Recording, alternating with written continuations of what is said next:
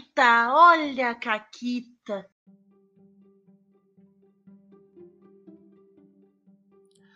Olá, amiguinhos da quarentena. Aqui quem fala é a Paula, comigo tá a Renata. Oi, Renata. Oi, Paula, tudo bem? Tudo bem, tudo ótimo. Estamos aqui para falar de um jogo que eu redescobri recentemente, que fazia muito tempo, né? A gente foi o primeiro jogo que a gente foi jogar em live fora do Caquitas. Uh, e recentemente eu tô narrando a mesa que a gente tá jogando em inglês lá, conversação, e a Mônica disse: e se a gente jogar Blades? E eu. Hum. E aí, sabe, comecei a ler de novo, tipo, nossa, que legal esse sistema, né? Eu tinha Davam esquecido. caquitas, né? Isso. Davam caquitas, aí deu alguns, vocês vão ver. Aguardem. É, é, é. E não só deu caquitas, como deu caquita, né? Porque a gente já tinha caquitas de Blades já no bolso dessa época que a gente tava jogando, certo? Certo. Talvez algumas vocês já tenham escutado, talvez. Mas assim, se a gente que jogou elas não lembra, vamos ser sinceros, vocês também não lembram. Então, é isso. É um milagre que a gente lembra que ela aconteceu. É, é. é eu, eu lembro, assim, meio enuviado, mas lembro. E qual é a primeira caquita de Blades, então? Temático essa lembrança meio Brum. confusa. A minha personagem de Blades in the Dark era fantasma. Qual era, qual era o meu esquema? A cidade em Blades, a gente vai falar um pouquinho, ela é cercada por uns negócios de eletricidade gigante. E eu me eletrocutei num desses negócios. E aí eu achei que eu morri. Eu morri de verdade? Não. Porque eu tava ali. em carne e osso. Mas eu achei que eu tinha morrido. E aí, achando que eu tinha morrido, qual era a neura, qual era a treta da minha personagem? Fantasma pensava que a morte tava vindo pegar. E que tinha que ficar fugindo da morte, porque em algum momento a morte ia se dar conta e pá, deixei escapar o maluco ali. Ah, Vou vou, te lá olhar buscar. o checklist. Pá, pá, opa! Isso, opa, cadê, cadê, cadê fantasma? cadê? Não sei, Sabe, né? aquela- sabe aquela, aquele momento que você dá conta de esquecer um negócio importante? Putz! Uhum, uhum. Exatamente. Então, né? Onde está a fantasma? E. E aí, né? Vai a aventura e tal, e sempre com essa neura. Eventualmente apareceu uma personagem pra nós. Que ela era muito enigmática, meio estranha, falava uns negócios que ela não devia saber, aparecia do nada. E a gente ficou, né, meio. Hum. E Fantasma, com toda a sua neura, tinha certeza de que aquela personagem era a morte. Aí, o que que eu fiz? Eu fiquei tipo, não. Eu não vou ficar aqui, onde a morte pode me achar, pode me pegar, pode não sei o quê. E a gente tinha, né, o nosso, a nossa base de operações, o nosso covil. E Fantasma só se enfiou nos buracos, numas tubulação, nos negócios meio que entre paredes e uns espaços tudo cagado, só pra ficar se escondendo da morte, pra que a morte não encontrasse. Isso.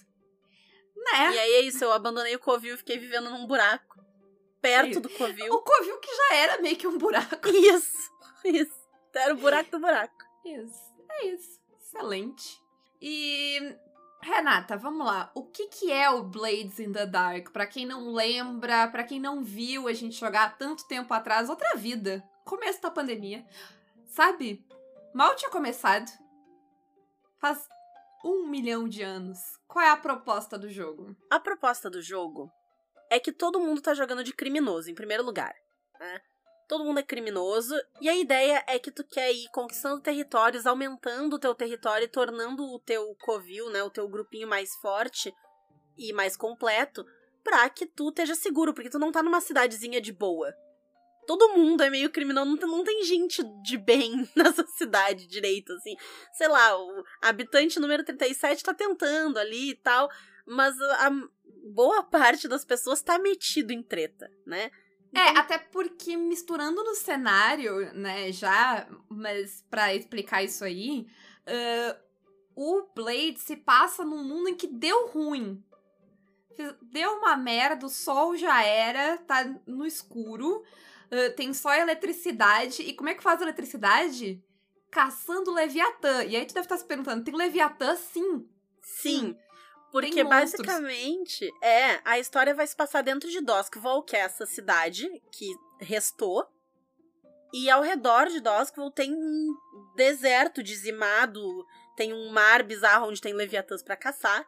E tem fantasma, morto-vivo. É, fantasma é morto-vivo, mas enfim, monstro, bicho esquisito e tal, incluindo o Leviatã, que as pessoas caçam e usam o sangue, se não me engano, né, do Leviatã Isso. pra. eh, como, tipo, gasolina, entendeu? Pra fazer energia elétrica. E a, essa energia é usada em boa parte nos escudos elétricos, que foi onde o fantasma se eletrocutou, que ficam ao redor da cidade, justamente pra manter toda essa monstraiada do lado de fora. Mas ao Isso. mesmo tempo isso mantém o pessoal do lado de dentro, né? Isso. E aí, é exatamente assim que funciona. Por quê? Porque, né, tu vai ser criminoso, tu vai.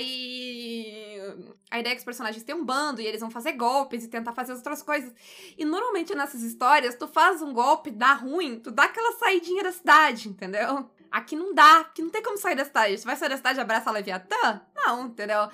O pessoal que tá dentro da cidade é ruim, mas o Leviatã é pior, então tu aguenta, tu tem que ficar ali dentro. Então a cidade ela é meio que uma panela de pressão, assim, de treta, ah, que tá lá o tempo inteiro. E não tem pra Sim. onde ir, tá todo mundo, essas facções estão todas lá dentro, e elas vão ficar, tipo, se batendo e, e entrando em conflito. E é isso. Ah, e uma é, coisa que a uma, gente não... é uma grande arena de Beyblade. Isso, mas é uma arena de Beyblade na segunda revolução industrial, com fantasia, com energia elétrica mais feita de sangue de Leviatã.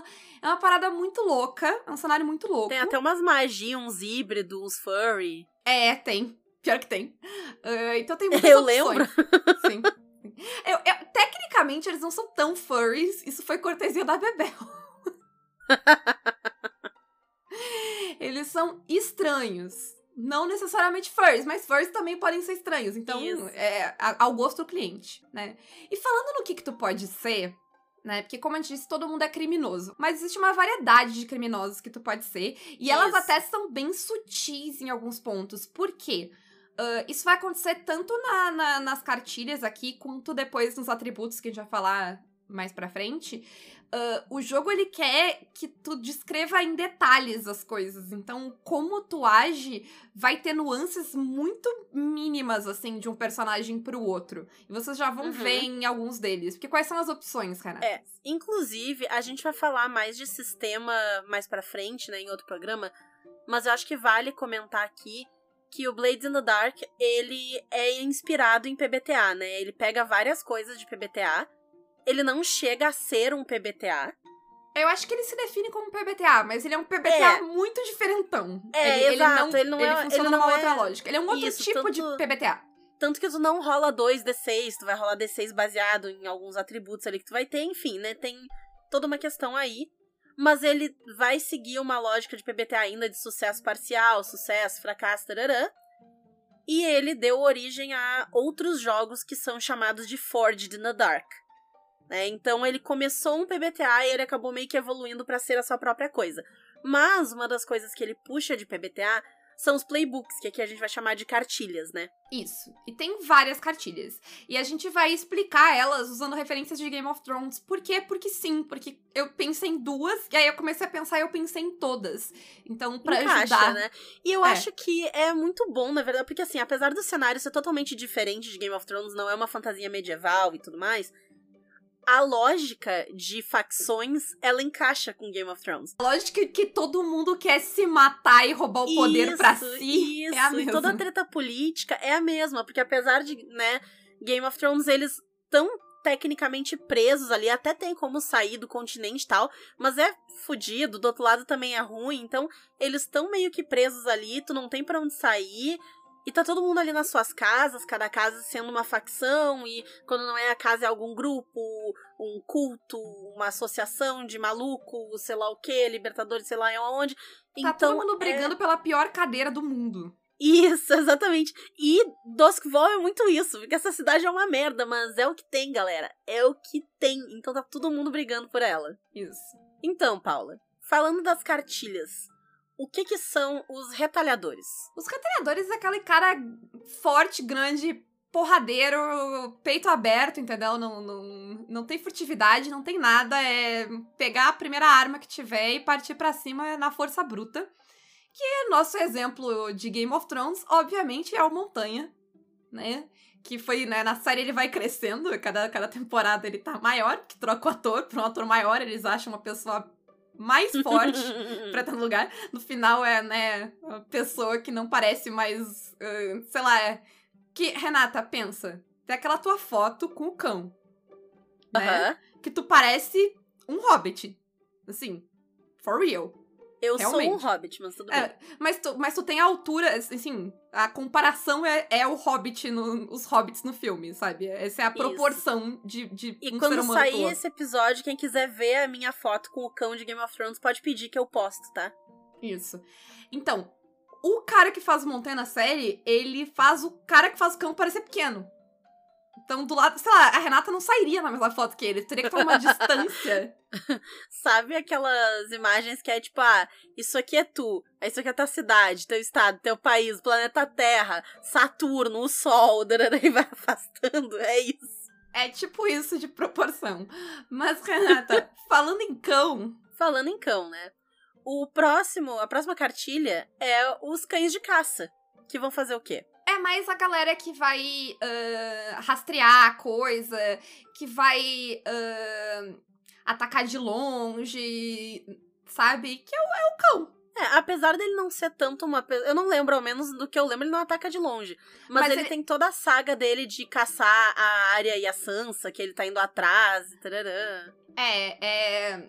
É alguém que é bom de mira e de rastrear, né? O cão vai entrar mais na parte de rastrear do que necessariamente. Uhum. Mas é, é alguém que não necessariamente vai recorrer à, à força bruta, à intimidação, a partir pra cima. É alguém que vai pensar antes de fazer essas coisas, né? É, então ele é, em parte, o cão. Em parte o cão e eles têm o mesmo nome. Então é isso. isso. É, perfeito, perfeito. Depois disso, a gente tem os doutores. Isso, que é a pessoa que vai mexer tanto com uma parte mais de, É um troço fazer alquímico, né? Também. é alguém que, como a gente comentou antes, tem eletricidade feita de sangue de Leviatã. Então é alguém que vai usar essas coisas alquímicas bizarras desse mundo fantástico pra construir paradas, pra fazer coisas. Alguém que vai mexer com alquimia, vai mexer com uma parte mais de artífice, talvez, assim, fazer coisas, de Uhum. lingonças e pipipis. Ah, e aqui, por causa da questão da alquimia, a gente comparou ele ao Qyburn, né? Que é o cara lá que faz o, o fogo vivo lá e Isso. explode tudo. Depois a gente tem os furtivos, que eu acho que o nome é bem autoexplicativo do que eles fazem, né? Então aquela Isso. pessoa que, né, ali uma, uma vibe mais assassino, é, por baixo dos panos e tal. Se não me engano, fantasma era um furtivo. Era, era. É a galera de infiltração, a- a- vai chegar, na, né, te matar, assim, matar o rei da noite sem ninguém ver o que tá acontecendo. Ah, Isso. ah, que a gente comparou ali com a área, né, e a patota dela ali, que, que é, né, de homem sem, sem face. E aí a gente chega nos dois que geraram as comparações com Game of Thrones, porque é o jeito mais fácil que eu já achei de explicar, é, Isso. porque eles são parecidos. Exato. A gente vai ter, então, a cartilha do suave e a cartilha da aranha. E é. Assim, os dois eles meio que fazem a mesma coisa de jeitos diferentes, né? É uma questão de. É aquilo de fazer conexões com as pessoas, ter um tráfico de informações ali, um negócio mais discreto, de. De hum, é manipuladora, né? A Isso, a que- galera manipuladora. Isso. E aí, E então, como é que a gente vai diferenciar eles? Exato. Os suaves é mais tipo mindinho. É a galera que tem a lábia, sabe? Que chega lá, fala um- faz um, um acordo aqui, um acordo ali, fala, sabe? Com as pessoas. ahn, tem um ah, informante aqui, conhece, sabe? Tem todo um tráfico de, de, de informação e tal. Mas é a pessoa que ela é. Ela se coloca, né? ah, Ela faz isso de forma aberta, né? Assim, todo mundo Isso, sabe que ela é um pessoa faz agente. acordos. É, ela é um agente. Exato. Enquanto que a aranha não. A aranha vai fazer isso usando de, né, de sua influência de outras pessoas, de forma mais discreta, por baixo dos panos. Não, tu não vai ver a aranha assim entrando no estabelecimento pra apertar a mão um fulano na frente de todo mundo. Isso. Que daí, na comparativa de Game of Thrones, é mais o Varys, que não quer chamar atenção pra ele. Se ele puder ficar invisível ali, perfeito, né? Quanto menos notarem que ele tá ali, melhor. E por fim, a gente tem os sussurros, que é a galera que vai mexer mais com essa parte de. Uh, com essa parte arcana, né? De, do sobrenatural e de magia mais diretamente. Porque o doutor ali é um pouco parecido, mas ele vai, tipo, usar esses elementos para fazer coisas, né? Que é a parada de alquimia. Sussurros não, ele vai tentar entender, tentar se conectar com essas com os espíritos, com as coisas sobrenaturais que estão acontecendo nesse mundo. E aí, o nosso comparativo com, com Game of Thrones, Renata? É a Melisandre. Né? Isso. Exato. Que tá ali justamente ouvindo, ouvindo vozes, fazendo rituais e prometendo profecias. Exato. Não necessariamente nessa mesma ordem. Uh, mas é isso. Mas tá. Aí a gente escolheu a cartilha. Depois que a gente escolheu a cartilha, a gente tem certas coisas pra colocar nessa cartilha, né? Pra montar esse boneco. E a primeira delas é o vício, certo? Certo. A cartilha, ela vai dar, né, uma habilidadezinha lá, que nem as outras cartilhas de PPT Adão e tal, mas aí tu vai complementar ela com as outras coisas. O vício é um hábito que o teu personagem tem, que ele vai... Uh... O vício, ele vai servir para te tirar estresse. Estresse é um recurso que tu vai, que tu vai ter que pegar isso. Tu vai acumular. Tu vai tu... gastando, né? Tu tem vários Sim. jeitos, a gente vai falar mais pra frente, mas tu vai gastando pontos de estresse, né? Pegando pontos de estresse para poder fazer coisas, melhorar rolagens, enfim. É, é tu todo, tem que tu precisa um de estresse para jogar. Tu não consegue jogar sem acumular isso. isso. E exato. tu precisa do teu vício pra desestressar. Mas esse Isso, vício... porque se tu acumula muito estresse, tu acaba ganhando traumas e isso vai acabar te fudendo. Mas chegaremos lá. Isso. Então, o vício é o que tu faz para desestressar. Só que ele, ele tem que ser algo que não é exatamente assim socialmente bem visto, né? É. O, pra dar um exemplo, o personagem que o Juliano tá jogando, Renato, o vício dele é uma parada de organização. Ele tem uma compulsão por organização. No, na, nas opções que a gente colocou ali, a gente botou uma parada de obrigação. Ele precisa que as coisas estejam organizadas. E eu disse, uhum. ok. Mas tu não vai arrumar a tua casa para desestressar, entendeu? Não. Tu vai ter que, sei lá, invadir a casa de alguém e arrumar, tu vai ir na cidade, tu vai ter que. Isso tem que ser algo que vai te causar algum problema, entendeu? Não é algo faceiro, legal, de boa, de fazer. Sim. Né? Eu lembro que, no meu caso, o fantasma usava drogas.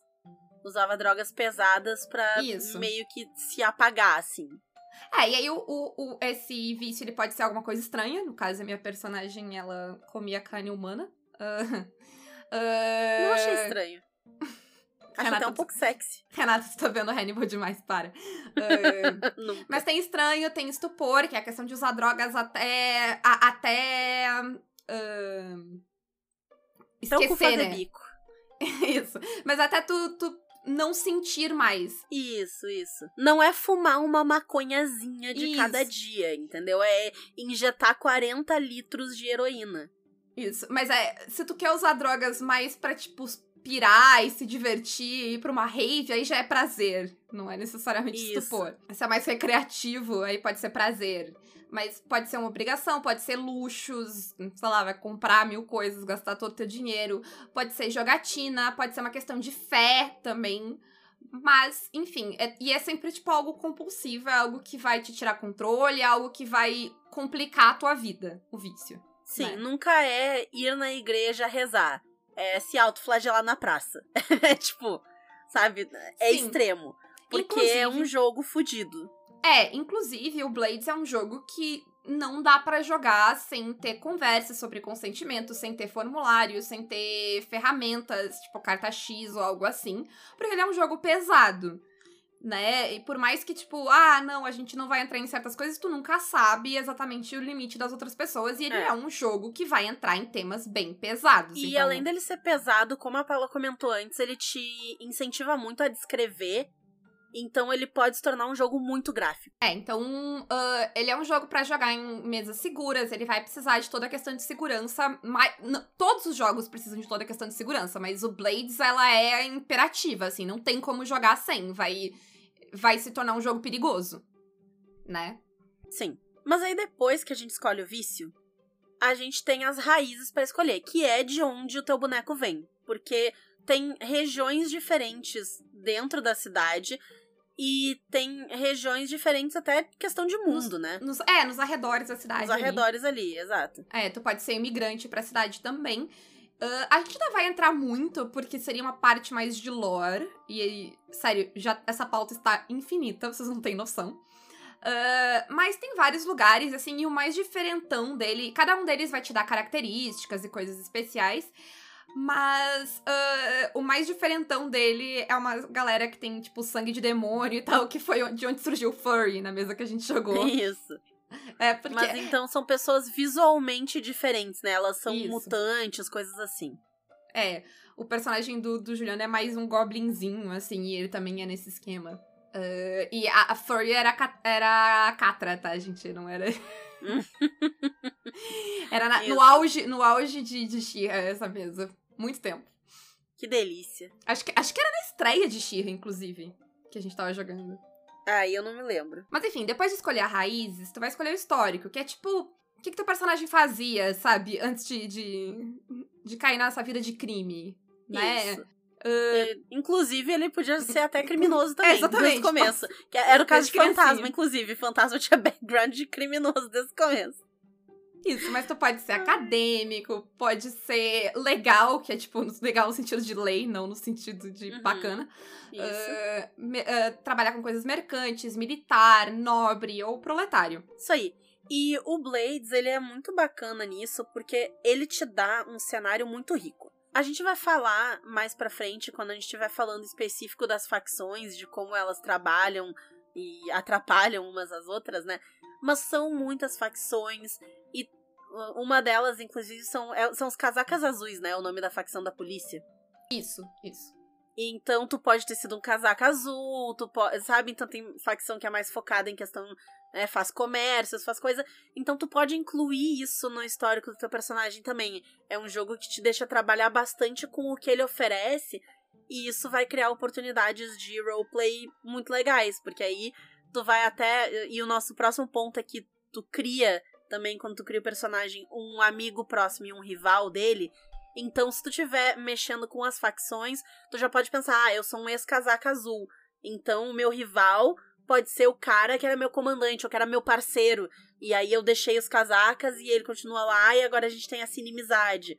Ou esse cara pode ser o meu amigo, e ele, eu tô corrompendo ele, porque ele tá me ajudando, sendo que eu sou criminoso agora e ele é não casaca. Então, tu pode brincar com essas coisas, né? Sim. E ah, é como a Renata falou, quando tu termina essa ficha, tu tem já uma boa ideia de quem tu é. E isso vai influenciar tanto em como tu joga e também na tua, na tua mecânica, né? No, no que tu usa de mecânica. Porque, por exemplo, essas raízes, ah, tem um dos pontos que tu vai distribuir depois em, em atributo que tu tem que fazer. Ele tem que fazer sentido com as tuas raízes, sabe? Ah, eu acho que tem um que tem que fazer ah, sentido com o histórico. Então, meio que quando tu termina, tu tem uma história de quem tu é, de onde tu vem, o Uhum. que que tu faz, né?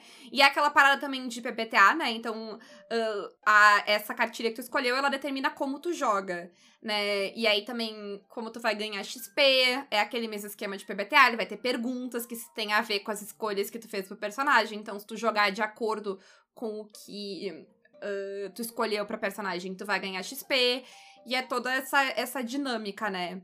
É por isso que, como a Renata falou, o jogo pode ficar muito gráfico, porque como todo mundo é ruim, assim, todo mundo, né, não é, assim, exatamente pessoas de boa, boa índole, então o que tu vai fazer pra ganhar XP não é necessariamente, assim, ser um cidadão modelo, né? É, Ou é, né? Porque um exato. cidadão modelo de Doskville é isso. É outra coisa, sim.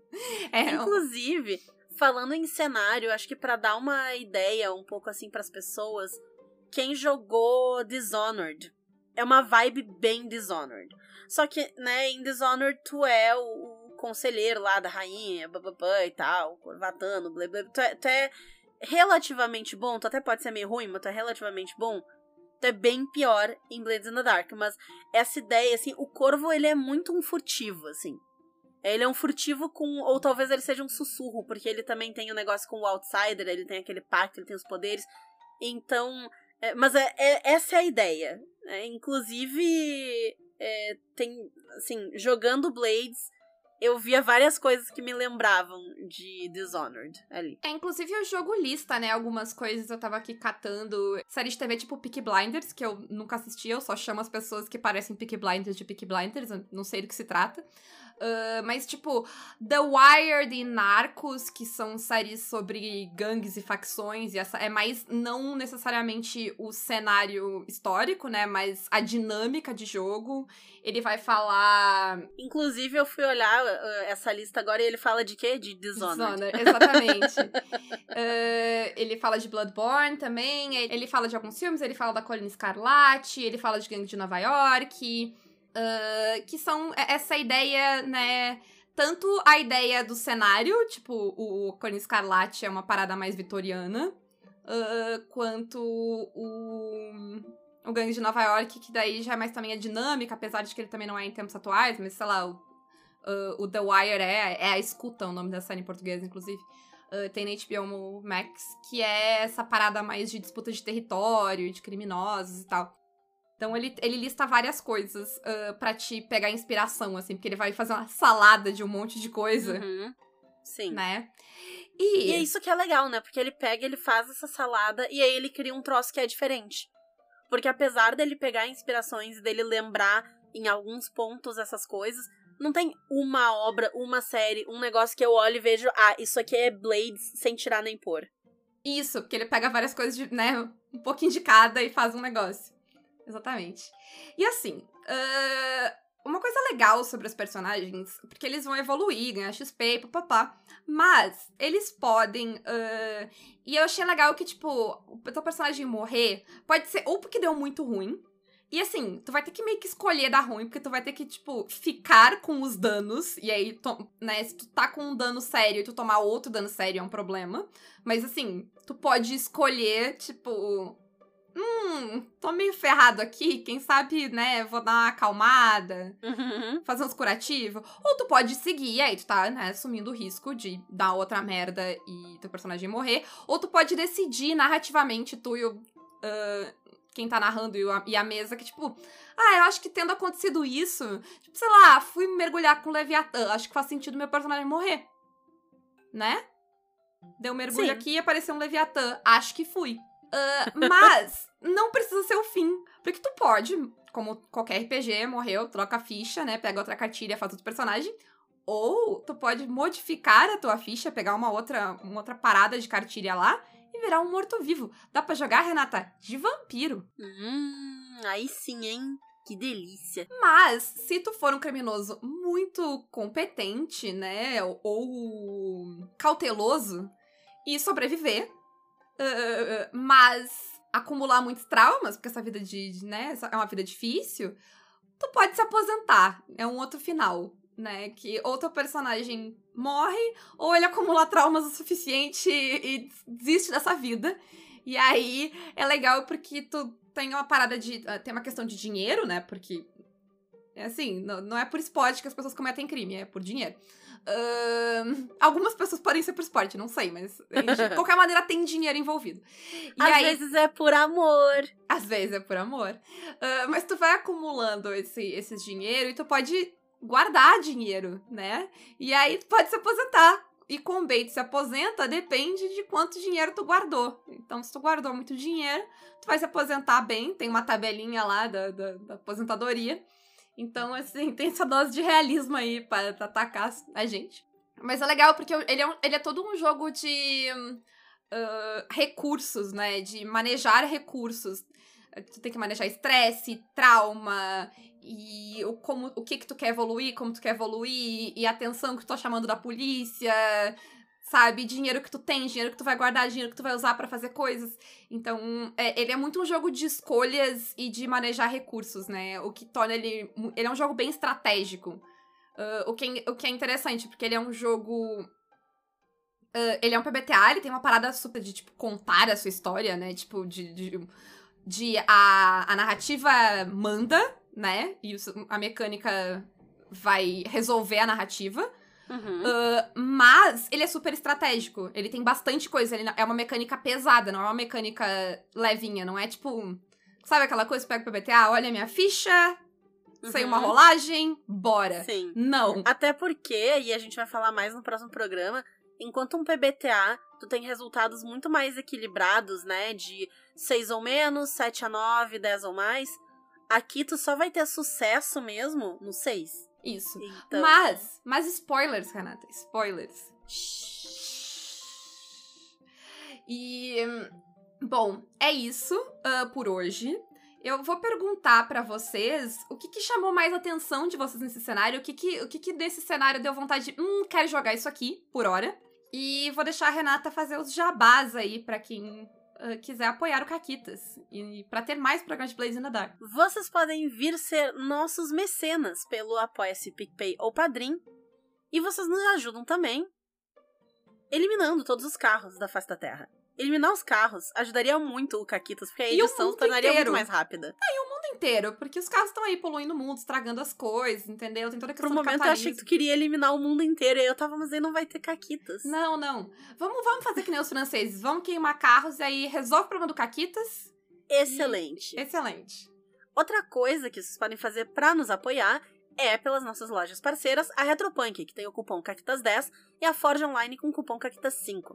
Além de tudo isso, se vocês tiverem um RPG que vocês querem anunciar no Caquitas, tipo, tô escrevendo aqui e tal, fala do meu RPG, ou tô vendendo alguma coisa interessante de RPG, ou tô fazendo um projeto bacana, manda um e-mail para contato arroba